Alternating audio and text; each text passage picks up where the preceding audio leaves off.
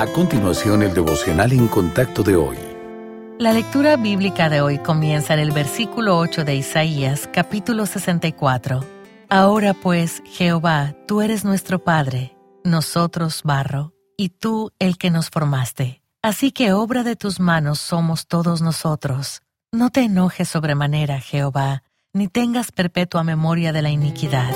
He aquí, mira ahora, pueblo tuyo somos todos nosotros. En un taller, el alfarero tiene poder sobre la arcilla de la misma manera, Dios como nuestro creador puede hacer con nosotros lo que quiera. Eso podría sonar aterrador, pero recuerde que la soberanía de Dios no puede separarse de sus otros atributos. Si bien el Señor es soberano, también es amoroso, bondadoso y meticuloso en cómo nos moldea. Así como un alfarero trabaja la arcilla con paciencia, Dios forma nuestro ser lentamente, una experiencia a la vez. Él sabe que la madurez espiritual no se consigue con prisas, y así como la arcilla puede salir salirse del centro de la rueda, nosotros también podemos descarrilarnos de vez en cuando, ya sea debido a una antigua herida, una nueva dificultad, un hábito recurrente u otra cosa. Sin embargo, no tenemos que inquietarnos. En su gracia, Dios siempre maniobra para que el creyente que se desvía vuelva a su lugar o posición. Nunca descarta sus vasijas, sino que pacientemente trabaja para moldearlas. Nuestro Padre es un alfarero personal